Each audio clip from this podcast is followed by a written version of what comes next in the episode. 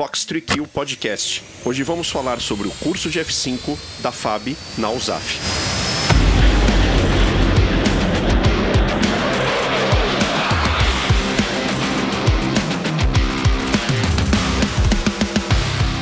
Fala pessoal, sejam bem-vindos a mais um episódio de Fox 3 Kill Podcast que tem patrocínio master da Saab, que é a fornecedora dos caças F-39 Gripen da Força Aérea Brasileira. Para quem está chegando aqui no nosso podcast pela primeira vez, esse é um trabalho que vem sendo desenvolvido desde novembro de 2022. Estamos no nosso sétimo episódio e você pode ouvir o nosso podcast no Apple Podcasts, Google Podcasts, no Spotify e mais recentemente também no YouTube. Então, aproveita que você está lá, ouve os nossos podcasts e conheçam também os nossos outros produtos, outros é, trabalhos voltados para aviação na parte de audiovisual, de séries e documentários de aviação. Nós também temos nossa base aérea, que é o nosso website www.f3kpodcast.com.br, que lá tem uma série de outros materiais, uh, além dos próprios episódios. Então, nós temos posts uh, com um blog que é constantemente atualizado. Então, muita coisa que uh, do, dos próprios episódios que nós colocamos aqui, uma parte do material vai para lá. Material de imagens, materiais mais que a gente complementa com textos, com informações, a gente coloca lá no site. Então, acessa, vocês vão gostar bastante e aproveita, clica lá no nosso, no nosso WhatsApp, manda uma mensagem pra gente, vai ser muito legal receber um, um áudio de vocês pra gente postar aqui no, no nosso programa. E vamos ao Mass Briefing de hoje. Em 4 de fevereiro passado, os Estados Unidos utilizaram um F-22 Raptor para abater um balão que sobrevoou boa parte do seu território durante muitos e muitos dias. Esse balão foi abatido quando estava a mais ou menos 60 mil pés de altitude e o F-22 utilizou um, um míssil Arar de curto alcance, o AIM-9X Sidewinder, para concluir, para conseguir uh, destruir o seu objetivo. O fato gerou muitas e muitas polêmicas a respeito da necessidade de utilizar um avião que é invisível ao radar, uma das joias da coroa do, dos Estados Unidos, para destruir um alvo que é muito simples, que é um balão. Mas isso pode ter se tornado um recorde por ter sido o, o, o, alvo em maior altitude a ter sido destruído por um, por um avião. As dimensões pequenas do alvo e o fato dele ter baixa emissão de calor e ter sido utilizado um míssil uh, que é justamente guiado por infravermelho pelo calor do alvo, também chamou muita atenção pela dificuldade que uh, isso poderia ter se mostrado ali para o piloto na hora de executar o tiro com, com precisão, com bastante precisão, como de fato aconteceu. O que chama atenção é que, apesar da USAF é, estar preparada para combater alvos, os diversos tipos, em diversos teatros de operações é, muito hostis, uh, invisíveis ao radar, apesar de toda a tecnologia que ela vem desenvolvendo e trabalhando, as doutrinas, é, ela também se mostra ainda capaz de destruir um objeto como um balão voando a tão grande altitude e a baixíssima velocidade. Então é interessante esses opostos numa situação como essa. Acredita-se que o balão, que é de origem chinesa, tenha coletado uma série de informações durante toda a sua viagem ali sobre o, o território norte-americano e ele só foi abatido quando ele chegou justamente em cima do mar. Uh, isso foi uma decisão das autoridades norte-americanas para evitar que os seus destroços uh, caíssem em cima de alguém, de alguma casa, ou seja, atingisse alguma área populosa. Attention, roll call.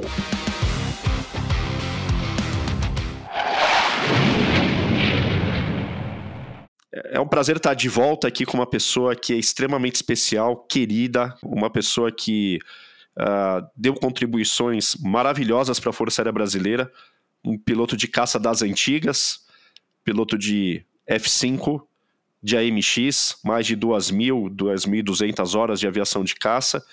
É, Brigadeiro Quírico tem muita coisa que a gente pode falar sobre ele. Daria, acredito que até um livro sobre essa história maravilhosa que ele escreveu aí na Força Aérea Brasileira. Vou ter 33 também, TF-33 lá em uh, no Pampa, no primeiro 14 grupo de aviação, em Canoas. E o Brigadeiro Quírico, ele era tenente, novinho, uh, se eu não me engano, novinho ainda, ele vai falar pra gente, quando ele foi selecionado para fazer o curso completo do F5E Tiger 2 nos Estados Unidos, quando o Brasil tinha acabado de comprar os F-5 na década de 70, novos de fábrica. É, então foi formado um grupo de pilotos e o Brigadeiro Quirico era um desses. Então, Brigadeiro Quirico, seja bem-vindo ao nosso a mais um episódio de Fox 3 Kill podcast. O senhor que iniciou né, esse. Uh, foi a, o convidado de abertura do nosso podcast. A gente sente uma, uma honra e orgulho muito grande por causa disso. E seja bem-vindo e obrigado por aceitar o nosso convite. É, seu João Paulo, eu já lhe falei que é, eu gosto muito de falar porque eu gosto de contar história, né? mas eu detesto aparecer. E, na verdade, há pessoas muito mais importantes, muito mais significativas para a história da Força Aérea que senhor pode ouvir é, além de mim. Ou seja, o fato de eu estar aqui pela segunda vez, antes que muitos outros já tenham sido ou tenham sido ouvidos, é, o senhor não está realmente conduzindo muito bem esse podcast, mas é, é, isso aí, é uma satisfação estar aqui novamente. Mas eu lhe recomendo, procura outros, porque há outros que contam histórias muito mais significativas e muito mais importantes. Tá a gente tá, nós estamos abrindo as portas aí a outras pessoas, a gente, nós já fizemos contato e com certeza participarão aqui. Uh, mas queria aproveitar esse teu conhecimento sobre o F5. A gente já falou de Mirage, então queria fazer um, um, um contraponto né, é, agora com, com o F5. É, Brigadeiro, uh, qual, qual que era, uh, onde que o senhor estava né, no momento da sua vida e, e voando que aeronave quando uh, o senhor soube que a FAB planejava a modernização para retirar de serviço os antigos lá, na época já antigos, TF-33 de operação, para passar para um novo vetor. Em que momento o senhor estava ali da vida? É, João Paulo, eu, é, na verdade, eu era primeiro tenente, né? Eu é, comecei a tomar contato com essas coisas é, ainda no primeiro do 14, eu era tenente lá no primeiro do 14, quando ainda voando o TF-33, e quando começamos a ouvir pelas primeira, pela primeira vez é, conversas sobre substituição do, do novo, do substituição do TF-33 e introdução de um novo avião de caça para a Força Aérea. Eu me lembro que nós estávamos no encerramento de uma reunião da caça lá em, em Canoas e no Rancho Azul, num determinado instante, o Tenente Coronel Barros, que era o comandante do grupo de caça, ele falando em nome das unidades de caça, dirigindo-se ao então comandante do comando aerotático, ele disse para o, comando, para o comandante é, do Comate que a, a, aviação de caça desejava ter o Fiat G91Y como um avião de substituição do TF-33. Caramba, você vê, né? Na verdade, isso daí era porque eles tinham voado, os, os comandantes de caça haviam voado o G91Y lá na Itália, dentro desses estudos de substituição do TF-33. É importante ressaltar que, na época, a, a FAB não tinha né, uma, um departamento de ensaios em voo estruturado como hoje nós temos. Na verdade, nós tínhamos, Tínhamos pilotos de ensaio em São José dos Campos, mas eram poucos pilotos e não havia, vamos dizer assim, não era estruturado, não era é, padronizado dentro da Força Aérea fazer avaliação de, de aviões com pilotos de ensaio.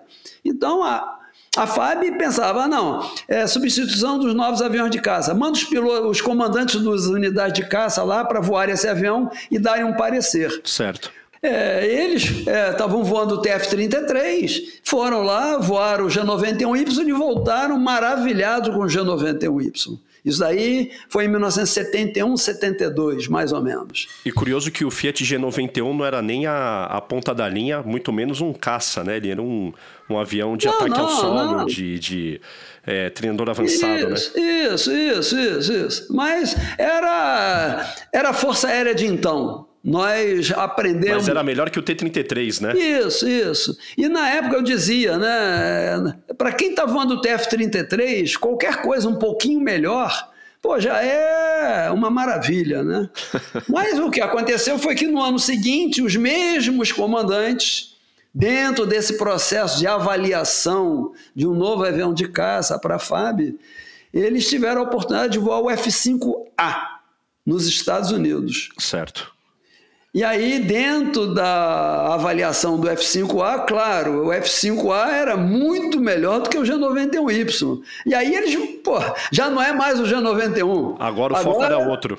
É, o que queremos é o F5A. e dentro desse processo, né, a Northrop acabou lançando o F5E. E dentro desse processo, a Força Aérea acabou escolhendo o F5E como o avião para substituir os TF-33 e os Chavantes também e equiparem os esquadrões operacionais da FAB. Eu acho que era, era o que existia era um dos mais modernos da categoria, né? O F5 para a época dele, para o perfil que ele era, acho que era um que tinha um dos melhores, né, Brigadeiro? Esse perfil Sim, tático. Era um, é, era um avião que dispunha de radar, um avião teoricamente low cost, teoricamente lightweight, é, leve, ou seja, era um avião voltado para exportação é, que a Northrop havia desenvolvido, e dentro desse, dentro desse esquema é que eu vim saber que a FAB havia comprado os F-5 e que estava é, montando uma equipe para é, fazer os cursos é, de forma a implantar esse avião aqui no Brasil. Eu era tenente no 14. Para fazer o curso no exterior, tinha que ter a liderança de esquadrilha. Nós ainda não éramos líderes de esquadrilha lá no 14, nós tenentes que havíamos chegado. Nós ainda estávamos em curso de liderança de esquadrilha, mas é, o tenente-coronel Petersen e o major Gatt, então comandante do 14 e operações do 14, eles, para nos darem a chance, nós, tenente, de participarmos dessa seleção, eles aceleraram o nosso curso de liderança. E no segundo semestre de 1973, eu tinha 25 anos. Olha só. É, fizemos a prova lá no consulado americano e eu acabei sendo aprovado nessa prova de inglês. Isso foi aberto para todo mundo, brigadeiro, que era na época assim, quem era tenente na tua idade, com as tuas qualificações, todo mundo concorreu ou já tinha uma pré-seleção ali? Não, não, que eu saiba, todo mundo concorreu. É, nos diversos esquadrões, na verdade, os esquadrões que nós tínhamos era Fortaleza, era Santa Cruz e era Canoas, né? É, o, o, GDA estava lá na implantação do Mirage, acho que nem foi considerado. Mas então os três esquadrões foi aberto para todo mundo. Eu tive a oportunidade de passar na prova e eu imagino né, que a Força Aérea, copiando implantações do passado, resolveu concentrar todos os, os, pilotos que haviam passado na prova de inglês e que, teoricamente, estavam concorrendo a fazer esse curso do F5 nos Estados Unidos, a Força Aérea concentrou isso tudo em Santa Cruz é, imagino né, que o vício da Força Aérea, a implantação do P-47 na Força Aérea foi feita a partir de Santa Cruz, a implantação do F-8 na Força Aérea foi feita a partir de Santa Cruz. Imagino que por esse vício eles concentraram todos os pilotos que haviam passado na prova em Santa Cruz. Então, lá do 14, é, eu fui transferido ex ofício eu não pedi transferência, mas fui transferido porque passei na prova. Fui transferido ex officio para Santa Cruz. De Fortaleza foram transferidos o capitão Bosco e o capitão Belon, que também haviam passado na prova.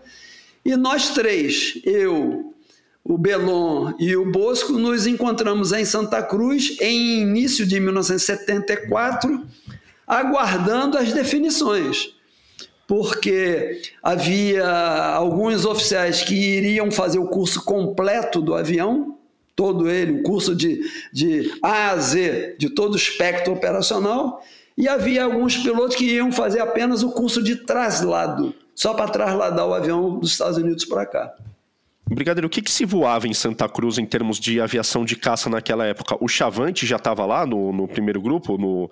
Porque dos dois esquadrões, o, acho que o, o Rompimato, o segundo do primeiro, operava com o TF-33 também, né? Não, nessa época o grupo de caça já estava todo guarnecido com o Chavante. Ah, certo. Na verdade, o grupo de caça em 1973 é, Final de 72 começou a receber os aviões, é, o Chavante lá em São José dos Campos.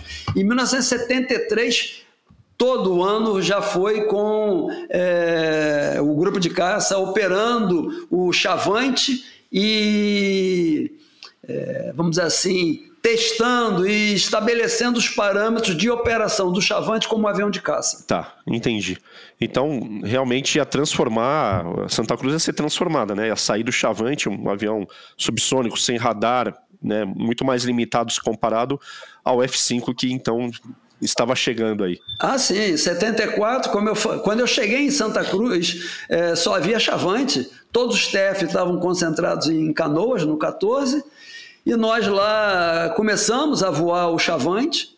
Eu fiz pouquíssimas horas de chavante, só aguardando uma definição da equipe que iria fazer ou o curso completo ou o curso de traslado. E o senhor já tinha voado o chavante até então, brigadeiro? Não, é interessante porque é, eu talvez seja um dos pilotos menos voados de Chavante. Né? É, eu, quando cheguei em Santa Cruz, é, comecei a voar o Chavante e, num determinado instante, houve a seleção do pessoal que ia fazer o curso completo e o curso de traslado. E eu estava dentro da equipe que ia fazer o curso completo. O curso completo é mais ou menos, era previsto mais ou menos 70 a 80 horas de F5. E quando eu comecei a voar lá em Santa Cruz, sabe como é que é, né? Em época de vaca magra, é, hora de voo que um cara está fazendo, está tirando hora de voo do outro. Mais ou menos isso, né? É verdade. Aí o pessoal falou, pô, peraí, o, o Quirico vai voar o F5 nos Estados Unidos. Quantas horas ele vai voar lá de F5 nos Estados Unidos? Ah, vai voar 70. Ah, então tá. Então ele só precisa fazer 30 horas para completar suas, as provas aéreas dele. E aí foi isso. Na hora que eu completei 30 horas de chavante, me botaram nos calços e eu fiquei aguardando a ida para os Estados, Estados Unidos para fazer o, a completar minhas provas aéreas de F5. O piloto, quando não voa por muito tempo, ele não fica bem, não, né, Brigadeiro? A pessoa já começa a querer voar de qualquer jeito, qualquer aeronave que seja, né?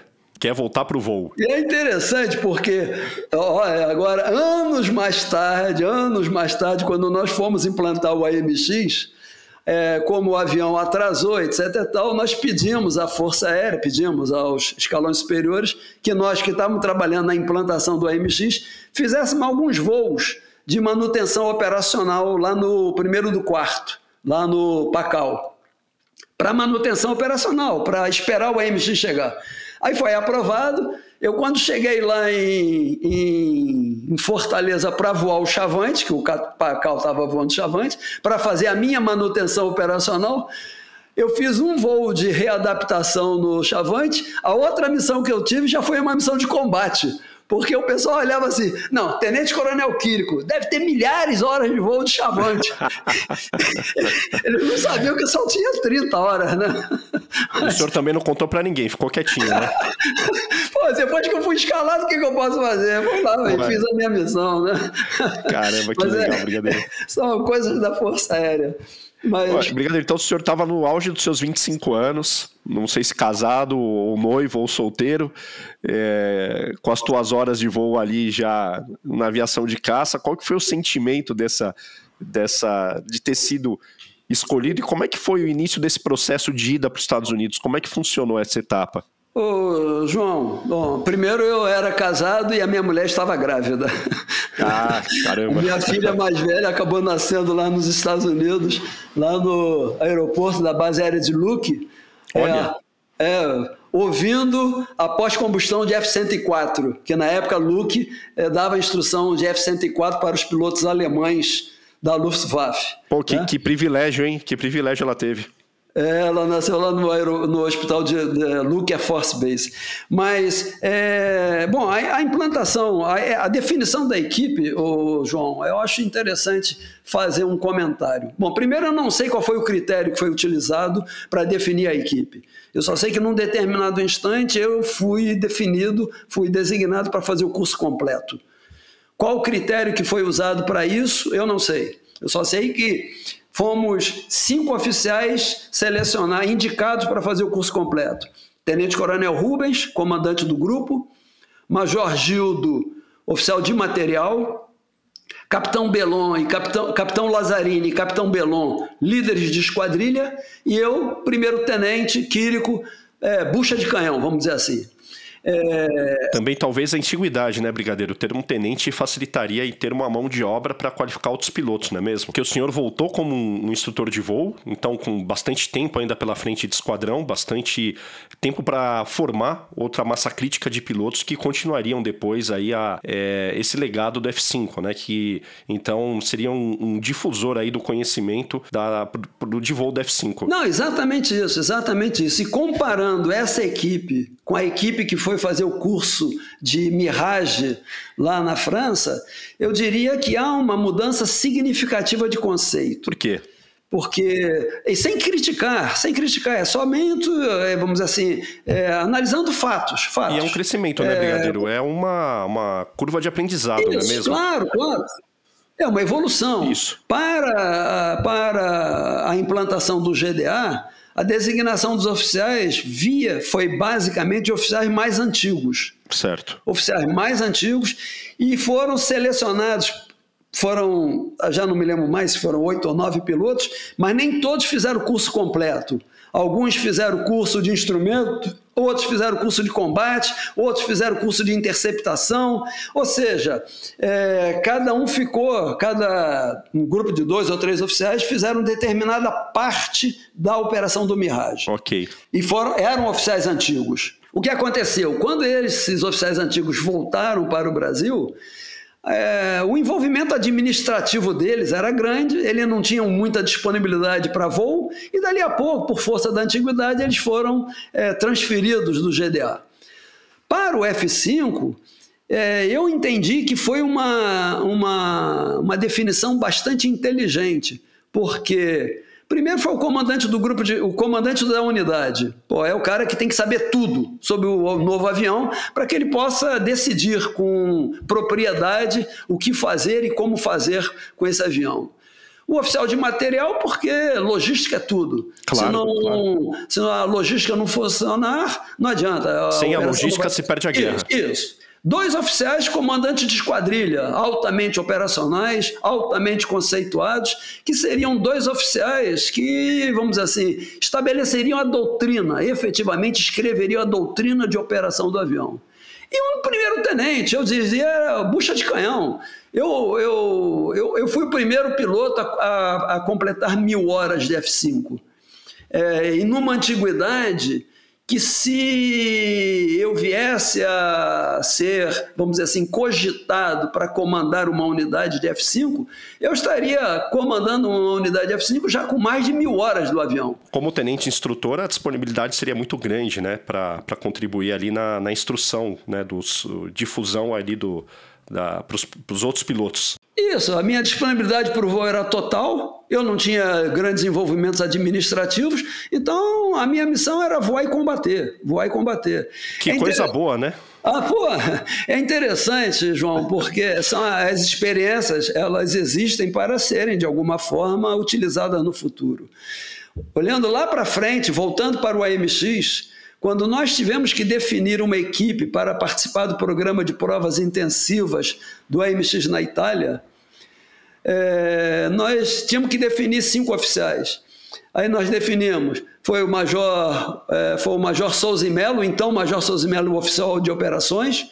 Nós mandamos três tenentes, três capitães antigos, e mandamos um tenente, um capitão novinho, recém-promovido de tenente para capitão, que foi o capitão Lebes. Pois bem, o Lebes, quando assumiu o comando do 16, ele assumiu o comando do 16 com mil horas de AMX. Ou seja, o, o que se por acaso o senhor tivesse assumido o comando do, do, do grupo de caça, assumiria nesse patamar também.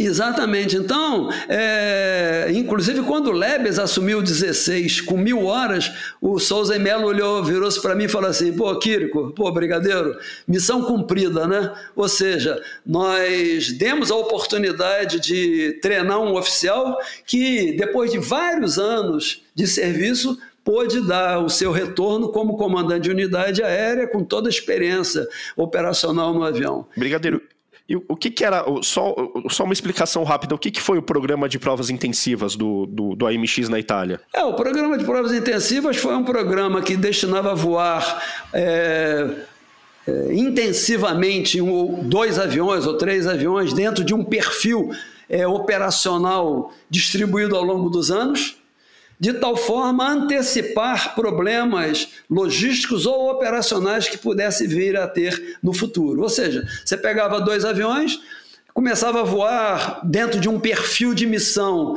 que o pessoal de ensaio em voo que definiu. Certo. É, em função do espectro de missão, em, em função do espectro de operação do avião.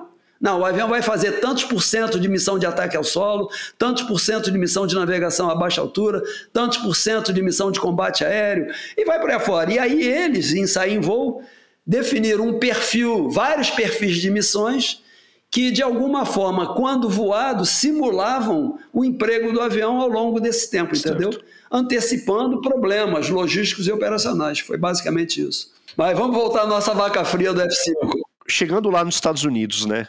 Como é, que, como é que foi dividido esse curso? Então, nós fomos nós cinco é, lá para os Estados Unidos e nós chegamos, primeiro, nós passamos por Lackland, Lackland Air Force Base, tá. que é uma base que recebe todos, não sei se ainda é assim, mas no passado era, ela recebia todos os oficiais estrangeiros que de alguma forma iam fazer algum curso na USAF. E lá em Lackland eles davam um curso de idioma em inglês para esse pessoal estrangeiro. Okay. Então, nós passamos na, em, é, em San Antônio, a base aérea de Lackland é em San Antônio. Nós passamos lá talvez um mês e meio, dois meses. Nós chegamos no início de junho, passamos junho e julho fazendo curso de idioma inglês e foi muito interessante porque, como eu falei, todos os oficiais estrangeiros vão para Lackland. Então lá é uma verdadeira Babel. Tem piloto chileno, piloto brasileiro, piloto árabe, piloto israelense, piloto iraquiano, piloto vietnamita, que na época ainda estava a guerra do Vietnã. Então foi uma experiência, foi uma experiência muito interessante em termos assim de é, de visão sociológica da humanidade, mas foi uma experiência muito ruim para é, ver a Força Aérea Americana, porque eles lá eles não queriam saber né, se tava, era um coronel ou se era um cabo iraquiano que estava fazendo curso. Eles tratavam todo mundo igual. E aí, é, de alguma forma, você receber orientação de que não devia roubar no BX, não devia se ausentar é, da instrução, não devia cometer irregularidades.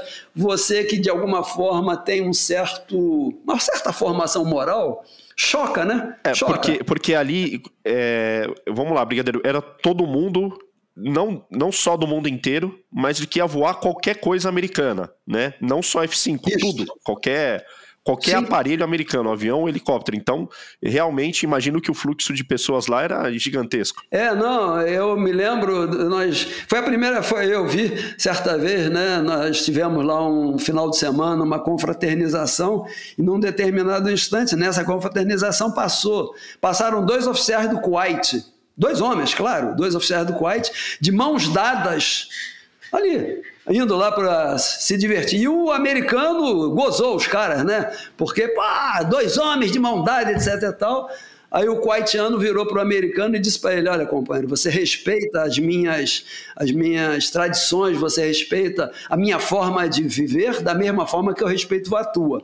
Ou seja, é, foi interessante, foi em termos assim de visão de mundo e visão de força aérea, entendeu? Então era, um, era uma experiência assim, do mundo inteiro estar tá reunido. Isso. Você tem uma amostra, uma amostra cultural do mundo inteiro num, num único local, né? E era uma é, deve Babel. Ser, deve ser chocante. Era uma Babel, era uma Babel. Mas foi bacana, porque nós passamos a, a ter contato com o idioma, né?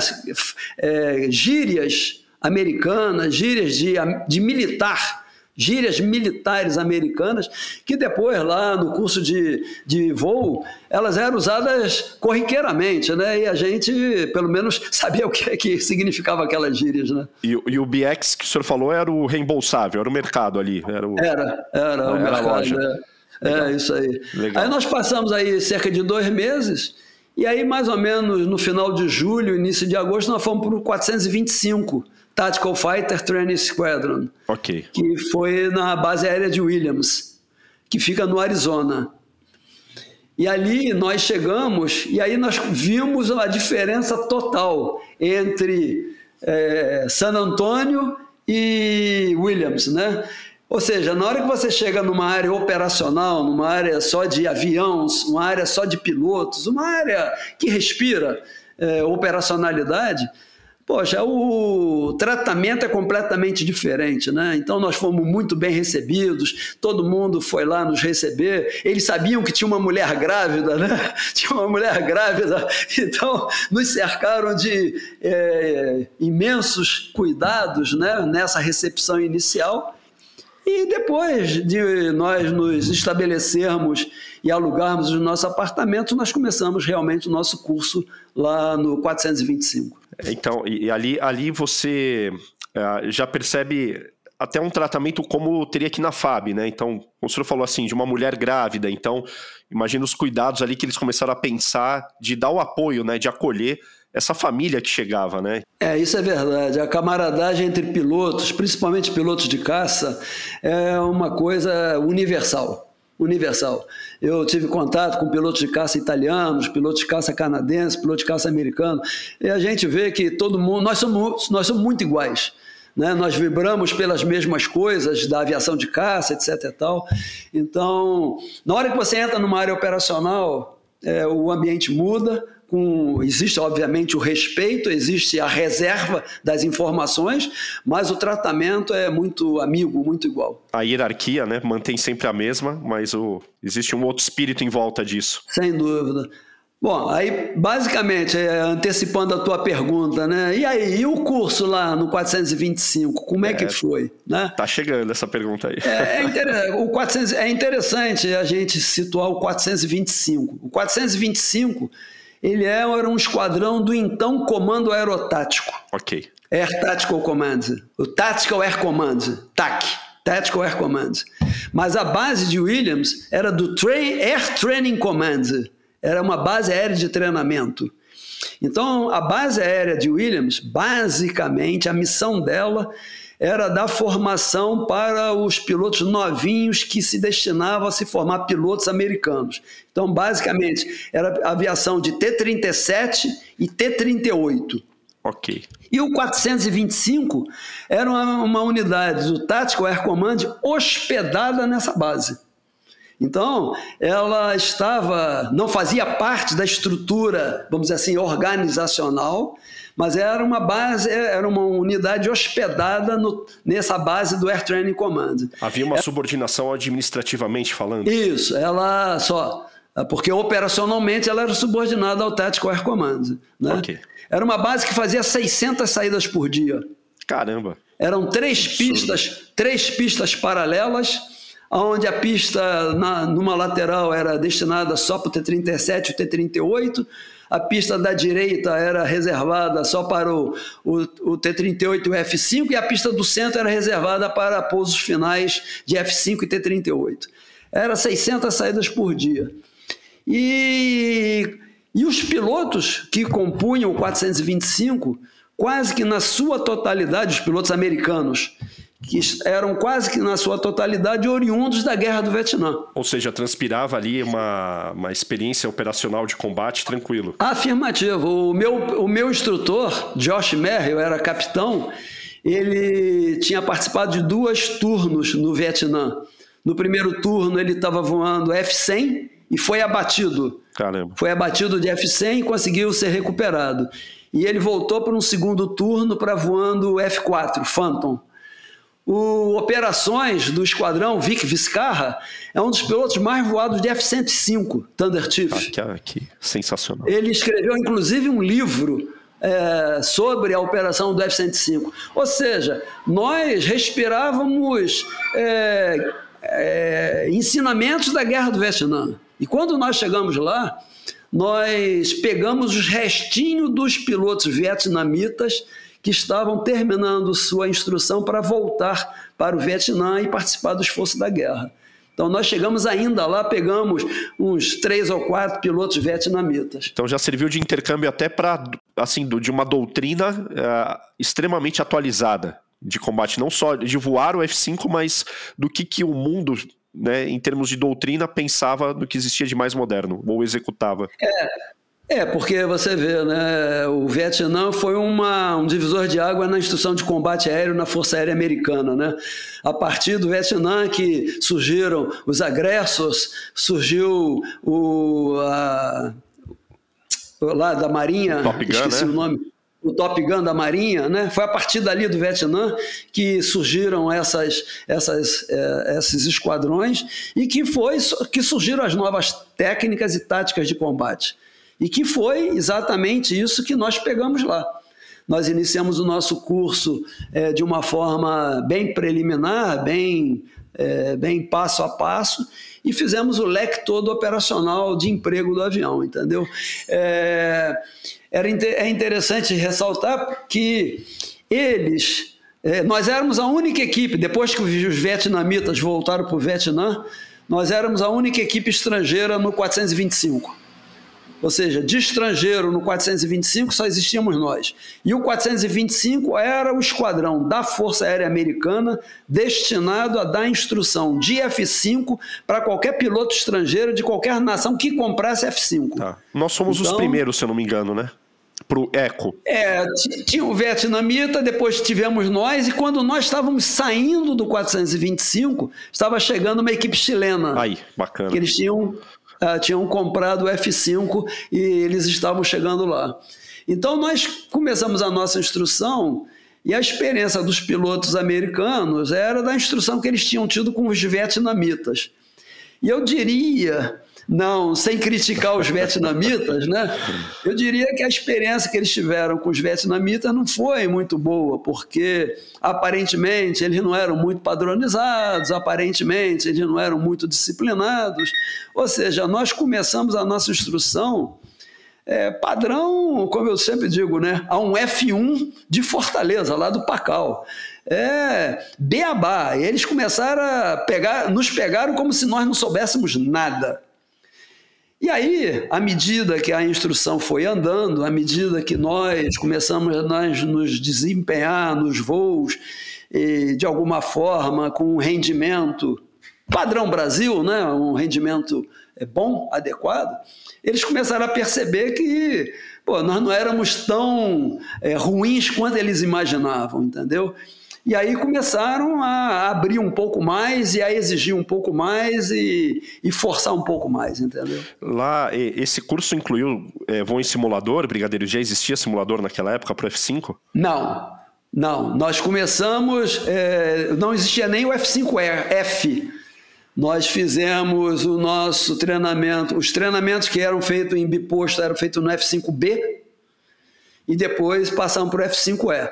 Então o F quando nós estávamos lá em 1970, final de 74, segundo semestre de 74, foi que o F-5F começou a voar a campanha de ensaio. Tá.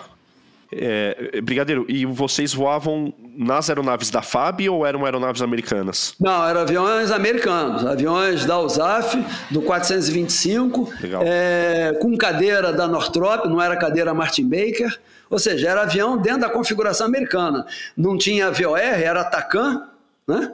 E é isso aí, não era VHF, era UHF, e voávamos naquele padrão, né?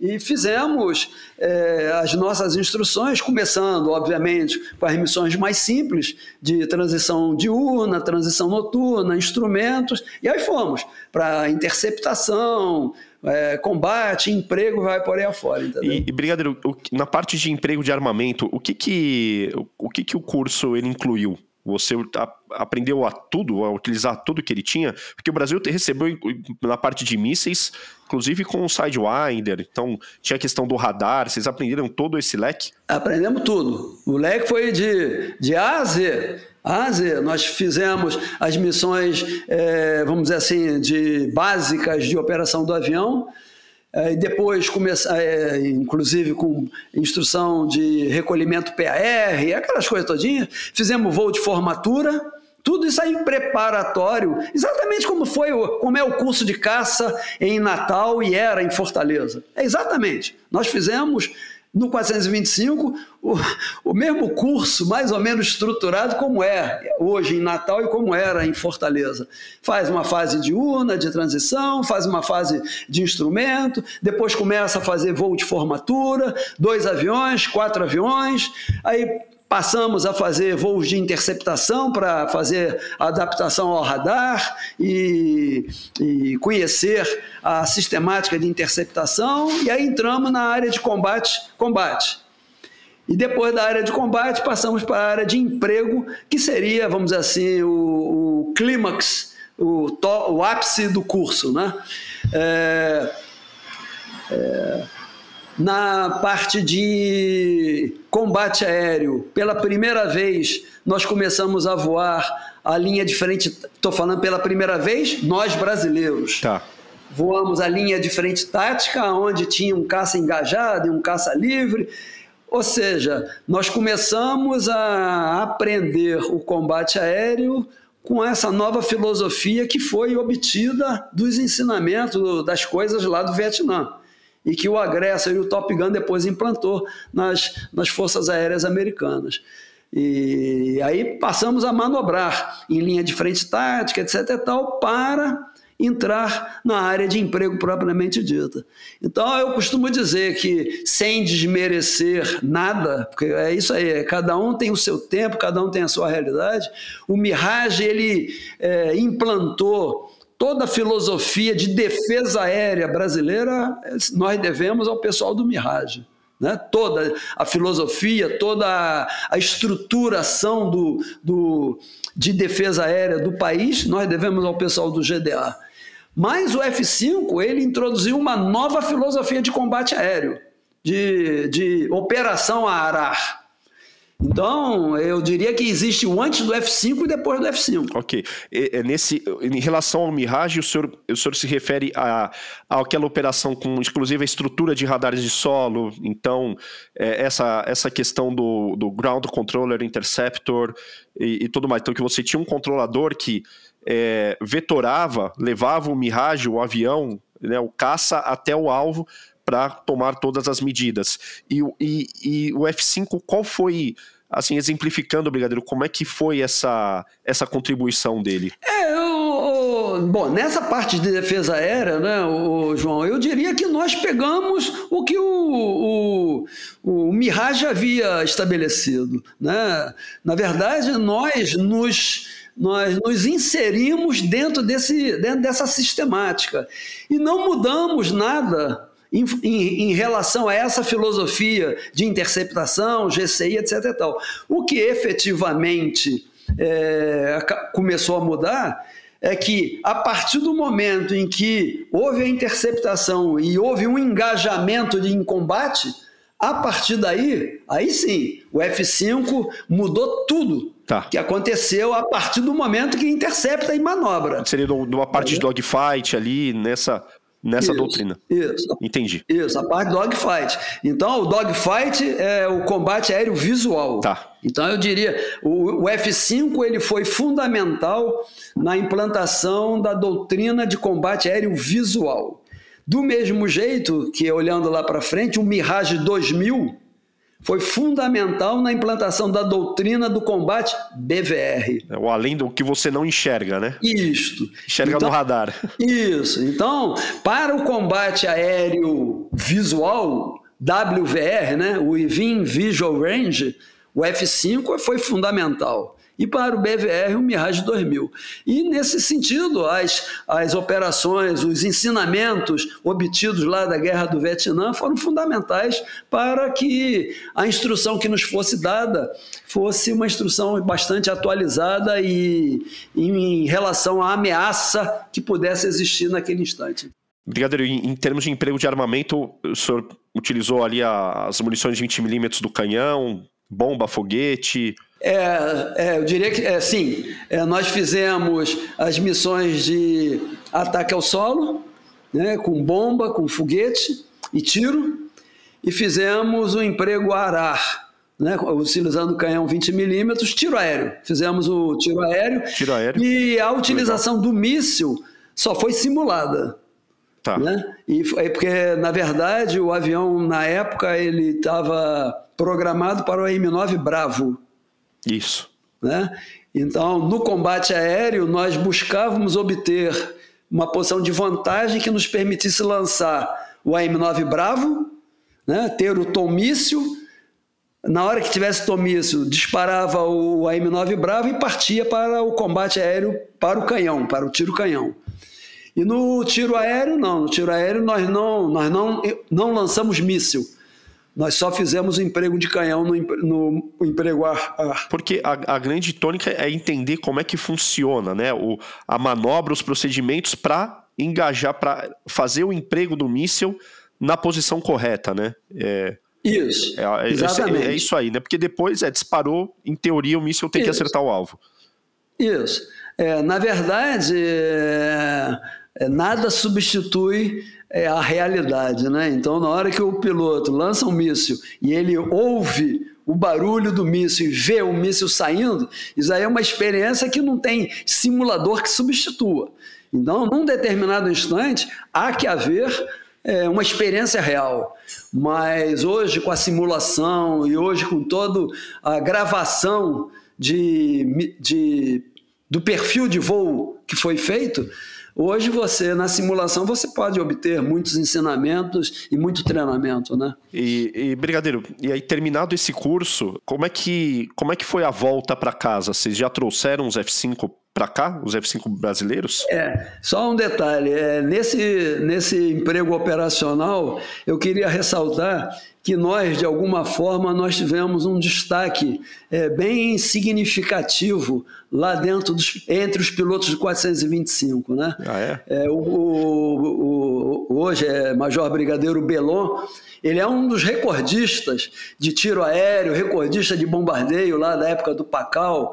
O Lazzarini também era muito bom. Ou seja, nós tivemos um, um certo destaque no, nas marcas obtidas no nosso emprego operacional. Bacana. Eu, modéstia à parte, nas quatro missões de tiro aéreo que eu fiz, as quatro missões eu acertei o alvo, né? E, então eu, eu tenho um troféu de Dart Killer, Aí. matador de Dart, né? Porque o tiro aéreo ele é feito, era feito contra um dardo. Esse dardo, já, já ouviu falar sobre isso, não, João? Já, a gente teve, inclusive, né? É esse, esse, esse dispositivo. Eu acho que eu já cheguei a ver na fábrica. É como se fosse realmente aqueles dardos que a gente lança ao alvo, né? Isso. A parte de trás dele, que é.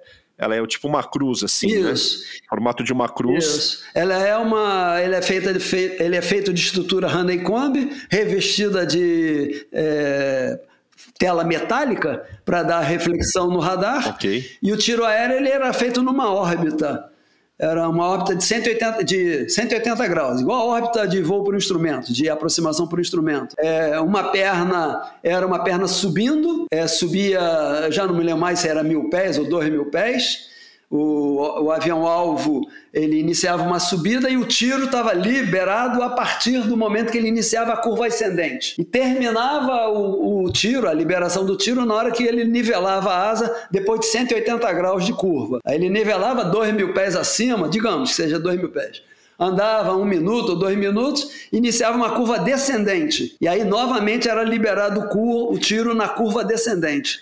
Ou seja, você como caçador você é, treinava, tinha a oportunidade de fazer o tiro num alvo ascendendo e tinha a oportunidade de fazer o tiro num alvo descendendo, em curva descendente. É, e no tempo que leva uma curva de 180 graus. Né? Tá. E, e você acertava o dardo? É, você, é, você atirava e é, seja por, por crítica foto, ou seja também por verificação da cor da bala na, no dardo, verificava que você tinha acertado ou errado, né? E nas minhas quatro missões eu tive a oportunidade de acertar. Foi muito. Pô, que bacana. Mas eu, o Belon também foi muito bom, recebeu troféus, o Lazzarini também recebeu troféus. Então, o nosso, o nosso desempenho lá nas missões de emprego foi é, bem grande. E, era inter... e é estudo, como eu falo, né? o curso é destinado a, tre... a permitir que o piloto adquira capacidade de, numa missão real, lançar emprego. Então, o nosso final de curso foi fazendo bombardeio com munição inerte num alvo tático lá no deserto. Então nós fizemos, é, já não me lembro mais, digamos, as duas ou três missões, duas ou quatro missões de navegação a baixa altura, com, com bomba inerte é, no avião, com é, munição total de cartuchos nos canhões.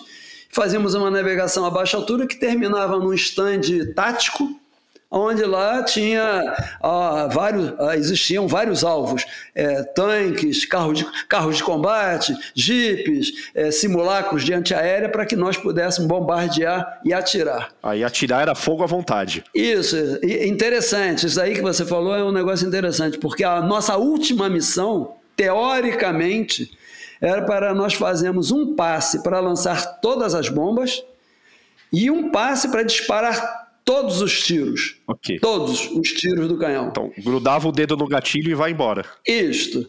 É, experiência prática. O meu instrutor, com a experiência dele do Vietnã, ele lançou todas as bombas e voltou com zero cartucho de canhão. Eu lancei todas as bombas, mas não consumi todas as balas do canhão, porque eu não apertei o gatilho tempo suficiente para disparar tudo, entendeu? Ou seja, a, a, experiência operacional, a experiência de combate, a, o treinamento de missões desse tipo é o tipo da coisa que faz a diferença na hora de você disparar 200 cartuchos ou disparar só 100, entendeu? Não, não que tenha sido essa relação necessariamente, mas Não, não necessariamente essa... alguma sobrinha, alguma sobrinha voltou. É, exatamente, exatamente, porque nós é, nós estamos acostumados no nosso treinamento de stand a dar uma rajada de meio segundo. É, é até difícil calcular, né? Meio isso, segundo. Isso. Assim. Mas a gente vem, a gente faz sete passes, eram a gente fazia sete passes de tiro, em cada passe você dá meio segundo de disparo. É, um no... é isso aí. Prr. É isso aí. Um pouco menos, né? Isso. Aí no final de sete passes, você consumiu os 100 tiros. Agora, vai disparar os 100 tiros num único passe. Entendeu? Então, esse hábito de meio segundo leva, às vezes, a nós a não utilizarmos todo o potencial bélico do avião. Ô, Brigadeiro, eu não, não faço ideia aqui de. Isso, essa é uma informação que eu não tenho. Eu sei do AMX, mas não sei do F5. O senhor sabe aí de cabeça quantos tiros no, em cada canhão? Ah, eu tenho a impressão que são 130 cartuchos em cada canhão, são 260 cartuchos total. Acho. Total. Os dois canhões. É bastante, é bastante coisa. Não, é bastante coisa, bastante coisa. É... Imagino que o nariz do avião voltava cheio, cheio de fuligem. Ah, lá. sim, sem dúvida, sem dúvida. É, eu queria também falar, sabe, João, um, um negócio interessante que é, aconteceu durante o nosso curso lá no 425, para mostrar como é que a Força Aérea Americana encara os pilotos, os oficiais, o, as pessoas que vão fazer curso lá operacional, entendeu? Nós, quando chegamos lá no 425, que foi mais ou menos, eu imagino, mais ou menos o que o nosso pessoal do grupo de caça lá da guerra, a experiência que eles tiveram com a Força Aérea Americana lá nos Estados Unidos e depois em Tarquínia, entendeu? Entendi. Fazer parte, fazer parte de uma estrutura operacional americana. Então eu imagino que nós vivemos em 1974 mais ou menos os que eles viveram em 44, 45. Nós, quando chegamos no 425, primeiro, nós recebemos todo absolutamente todo o nosso enxoval de voo. Enxoval de voo significa macacão de voo, anti-G, LPU, mala para carregar é, ordem técnica, relógio padrão USAF. Olha só. recebemos tudo, tudo. Prancheta de voo, ou seja, nós recebemos o um enxoval todo. E a partir daquele instante, nós começamos a ser tratados como se pilotos americanos fôssemos. Ok. Ok? É, por exemplo, as provas de é, emergências críticas, né? A prova de emergência crítica, as provas lá de segurança de voo, os oficiais eles têm que escrever o procedimento previsto exatamente como está escrito no checklist, inclusive com as vírgulas. Ok vírgulas, pontos, pontos de inter... Se você não escreve exatamente como está escrito no checklist, você é suspenso de voo até fazer uma nova prova e cumprir esse padrão. A rigidez é extrema, então. Isto. Num determinado instante, nós fomos convocados, nós do 425, nós fomos convocados para uma base aérea, eu já não me lembro mais se foi em Luque ou se foi numa outra lá, não sei. Mas nós fomos para uma base aérea onde a Força Aérea, a qual o 425 estava subordinada, a Força Aérea ia fazer um briefing sobre segurança de voo. Ok. Então, depois nós viemos é, percebendo, né, depois do ocorrido, que a, a, aquela Força Aérea estava tendo índices de acidente e incidente de voo acima do normal. E o comandante da Força Aérea resolveu reunir a cambada toda. E brasileiro foi na, foi na, foi junto. Foi, reunir a cambada toda no auditório para ver o que está acontecendo. E nessa coisa, nós fomos, nós, os cinco brasileiros, nós fomos para esse auditório.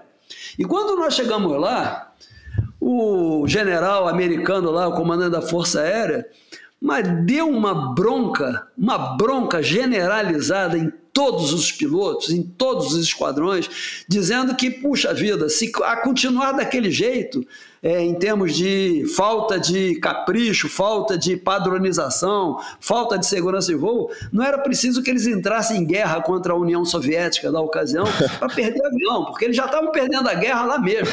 E aí dirige, e ele dirigia-se ao comandante lá de um esquadrão de A7, ao qual estava subordinado a ele, dizia: vem cá, você é piloto de A7, por que, que você está fazendo combate aéreo? Você precisa fazer combate aéreo? Você já perdeu tantos aviões em missão de combate aéreo. Pô, se continuar desse jeito, eu vou tirar você do comando. Ou seja, pô, nós, pilotos estrangeiros, brasileiros, ouvindo a Força Aérea Americana lavando a sua roupa suja dentro de casa, entendeu? Então, é, agora, se nós brasileiros também fizéssemos a mesma coisa, nós iríamos ter o mesmo, mesmo tratamento. Se nós não tivéssemos segurança de voo, se nós não tivéssemos padronização, se nós começássemos a nos comportar de uma forma é, não profissional, certamente nós também seríamos afastados do mesmo jeito que qualquer piloto americano, entendeu? Então, Aquilo ali, rapaz, nos marcou de uma forma tão grande, tão forte, que, olha, é, a gente tem que ter respeito também para esses caras, tá? Porque eles não são a maior força aérea do mundo de graça, não, tá? Eles realmente fazem muita besteira, fazem muita besteira. Mas, exatamente, mas por outro lado mostra que, é, que eles também erram, né? Porque às vezes a gente olha a, a grama do vizinho, vê que ela é, acha que é mais verde que a nossa, mas a gente eh, tem os tropeços lá também, né? Ah, sim, sem dúvida, sem dúvida. Eles também têm os pilotos ruins, eles também têm os pilotos despadronizados, mas a cobrança de cima para baixo pelo menos neste instante, é uma cobrança que eu não tinha visto ainda na Força Aérea Brasileira. Eu disse certa vez, né? Não existe nenhum povo predestinado a ser melhor do que o outro. Não existe. Na verdade, o que existe são condições de vida que permitem a um ou outro se desenvolver mais, mais ou menos do que um outro, entendeu? Então, nós somos todos iguais. O que faz a diferença é a oportunidade é a tecnologia, é o dinheiro, é o foco, é o respeito, mas é também a cobrança. É a cobrança. Porque se não houver cobrança, é, o ser humano é, é, bagunceiro por natureza, entendeu? Então ele, qualquer ser humano, se não for cobrado, ele acaba se relaxando.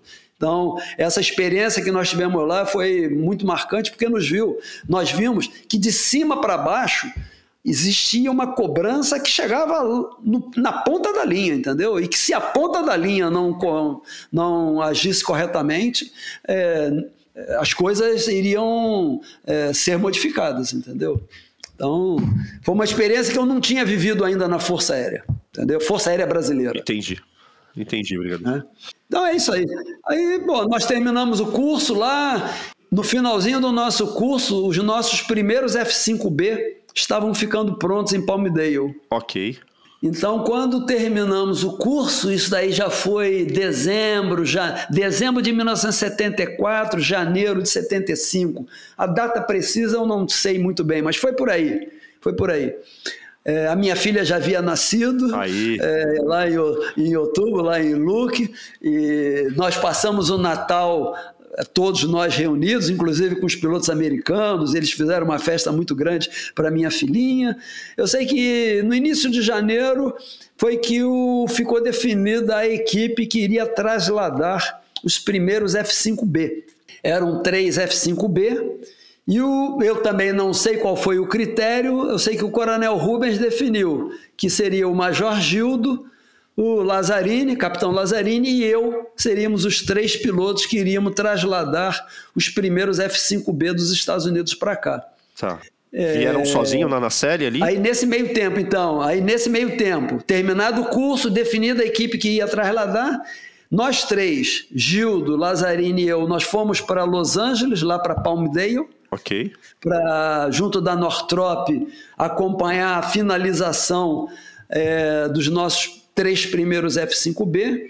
E o Coronel Rubens e o Belon voltaram para o Brasil direto.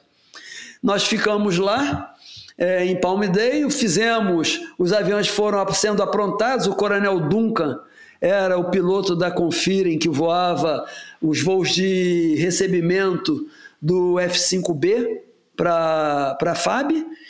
E nós que havíamos sido definidos como pilotos do primeiro traslado, num determinado instante fomos escalados para voar. É, o, o, o, fazer um voo de adaptação ao nosso primeiro avião, o F-5B, para iniciar o traslado. É, nós recebemos três pilotos do grupo de caça que foram viajar para os Estados Unidos para nos acompanhar nesse traslado de, dos Estados Unidos para cá. Então, foi o Albrecht, o Bernardo e o Aguinaldo. Todos três eram tenentes, tenente Albrecht, tenente Aguinaldo e tenente Bernardo, que vieram nos acompanhando na nacelle traseira. Foi uma oportunidade que a FAB é, encontrou de dar uma, uma experiência de viagem ao exterior, uma experiência de voo é, do exterior para cá para três tenentes, que talvez não viessem a ter essa experiência tão cedo. Então a FAB é, alguém da Força Aérea é, indicou esses três oficiais e eles voaram de e vieram de saco, como a gente diz, né? Vieram de saco conosco dos Estados Unidos para cá. O Bernardo veio comigo, o Albrecht veio com, se não me falha a memória, com o Lazzarini e o Agnaldo veio com o Major Gildo. E viemos dos Estados Unidos para cá e chegamos no início de março aqui com os três primeiros F-5. Brigadeiro, o senhor veio apoiado por alguém? Alguma aeronave de transporte? É, um 6030 estava fazendo o nosso apoio de deslocamento, né? Nos graduados, os nossos graduados já haviam feito curso de F5, eu não falei isso, esqueci, mas quando nós chegamos em, em lá em Williams, né, em San Antônio, para início do curso de F5, nós encontramos lá com os nossos sargentos especialistas que já estavam lá no Arizona fazendo curso nos diversos sistemas, nos diversos equipamentos do avião.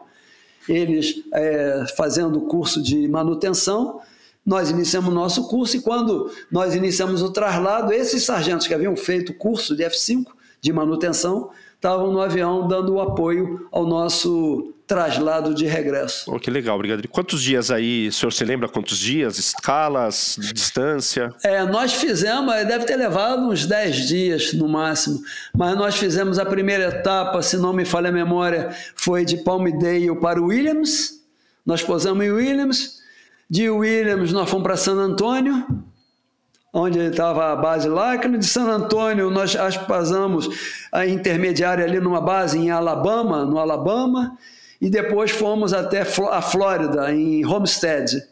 Aí de Homestead nós fizemos Porto Rico, Roosevelt Roads, que é uma base da Marinha lá em Porto Rico. De Roosevelt Roads fomos para Piarco, e de Piarco fomos para Zanderes, que era na Guiana Holandesa, antiga Guiana Holandesa. E de Zanderes fomos para Belém. Belém, Anápolis, Anápolis, Rio. Cada, cada escala com uma, um pernoite, mais ou menos assim. É, mais ou menos isso, mais ou menos isso. É, basicamente isso, uma etapa, um pernoite.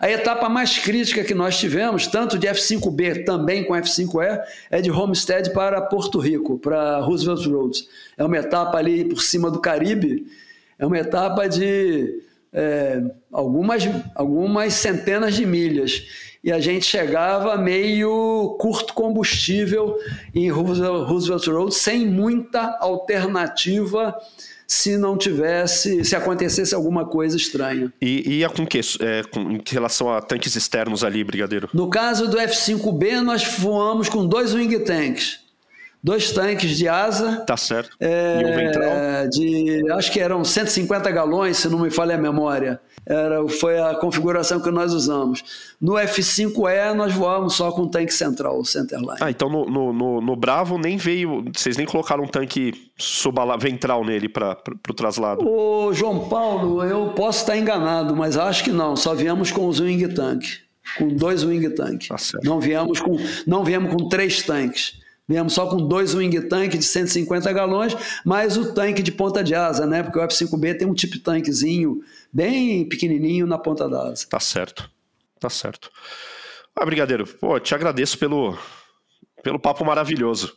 É, foi difícil trazê-lo aqui, viu, pessoal? Não foi fácil, não. É, ô, João, eu, é como eu falo, eu detesto aparecer. Eu sempre falo que tem muita gente é, muito melhor do que eu, com muito mais história, com muito mais experiência para é, transmitir para os seus ouvintes, para os seus leitores, para os seus é, admiradores.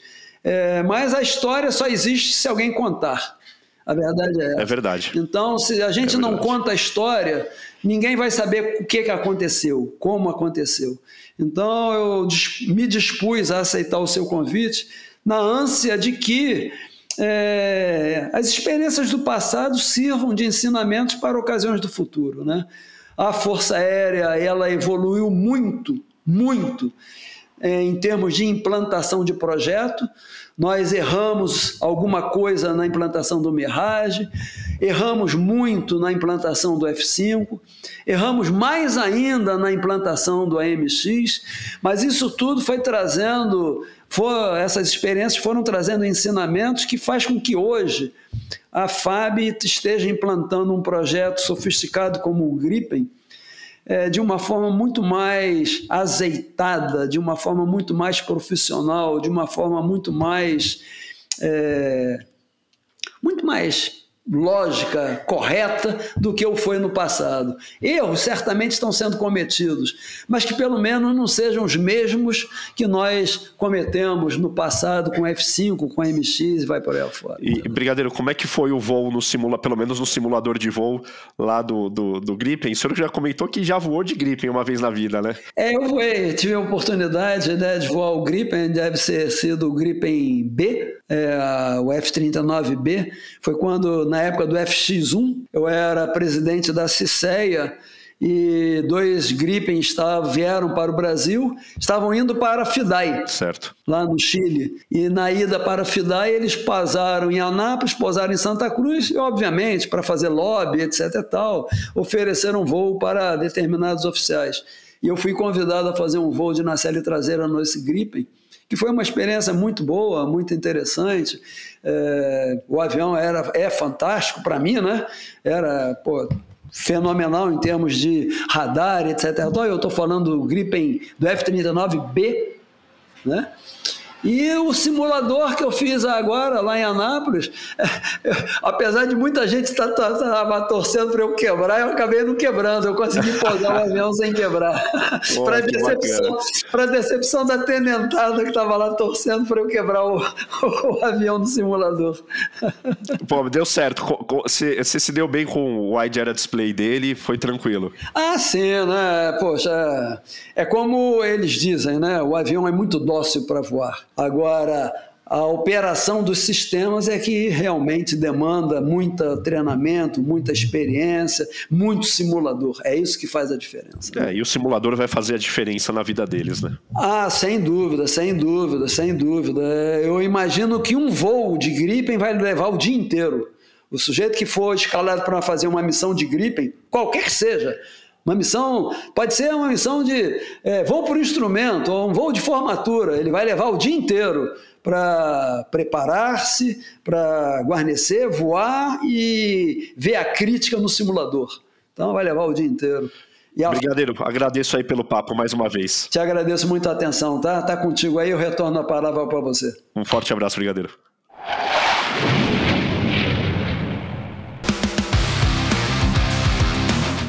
Para fins de registro histórico, o Brigadeiro Quírico, depois do nosso bate-papo, enviou esse, esse complemento que é muito importante sobre acerca da, da seleção, da escolha dos pilotos que foram uh, fazer o curso do, do F5E lá na USAF. Então, só mais um trechinho aí desse, desse papo histórico com o Brigadeiro Quírico para vocês uh, não perderem aí nenhum, nenhum dado, nenhuma informação precisa sobre essa história.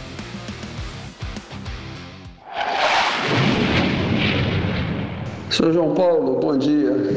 É, a bem da verdade, para fins de registro histórico, é importante dizer o que eu acabei esquecendo, é que quando o avião foi comprado, quando os F-5 foram comprados, junto com os aviões foi adquirido um curso para um curso completo é, sobre o avião para seis oficiais brasileiros e mais o curso de traslado para três oficiais. Para essas seis vagas do curso completo foram indicados o Tenente Coronel Rubens, o Major Gildo, o Major Duncan, capitães Lazzarini Belu e eu. E para o curso de traslado foram selecionados o capitão Tacariju, o capitão Berto e o capitão Bosco. O Bosco foi, inclusive, protagonista daquele primeiro acidente de F-5 aqui no Brasil, chegando dos Estados Unidos. Qual o critério para a indicação desses oficiais, eu não sei.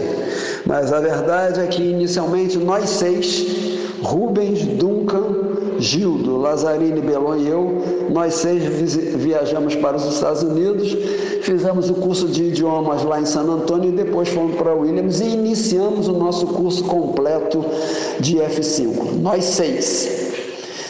É, logo que iniciou o curso, logo após as primeiras missões, no primeiro mês, houve a indicação do, do Major Duncan para compor a Confirem do avião lá em Los Angeles. E o Duncan, poxa, excepcional pessoa, excepcional oficial, altruísta do jeito que ele era, idealista, ele entendeu que não era necessário para a missão dele, para o desempenho da missão dele na Confira, em que ele tivesse o curso completo do avião. Com isso, ele propôs que o curso dele fosse interrompido nas missões básicas, que seriam apenas as necessárias para ele realizar a missão dele é, de confirem, e com isso abriu uma sexta vaga, uma outra vaga para um outro oficial fazer o curso completo. E para essa outra vaga, que foi aberta é, quando Duncan interrompeu o curso dele, para essa outra vaga foi indicado Carrocino, que é um oficial da minha turma que é, chegou a Brigadeiro do Ar e passou para a reserva, se não me falha a memória, comandando o Centro de Instrução Especializada da Aeronáutica. Então, com isso, é, os seis que iniciamos o voo em Williams, no final, no, logo no início, nós fomos reduzidos para cinco, porque o Duncan viajou para Los Angeles compor a Confirem. E quando nós já estávamos aqui no Brasil, em 1975, implantando o avião, foi que o Carrocenos foi para os Estados Unidos e fez o curso completo do avião, mas fez sozinho, porque nós cinco já havíamos voltado, tá? Então é importante que se diga isso e, fins, e para fim de registro histórico e da verdade efetiva do que aconteceu, tá? Afinal, como se diz, a César o que é de César. Um forte abraço, senhor João Paulo, e tudo de bom e sucesso.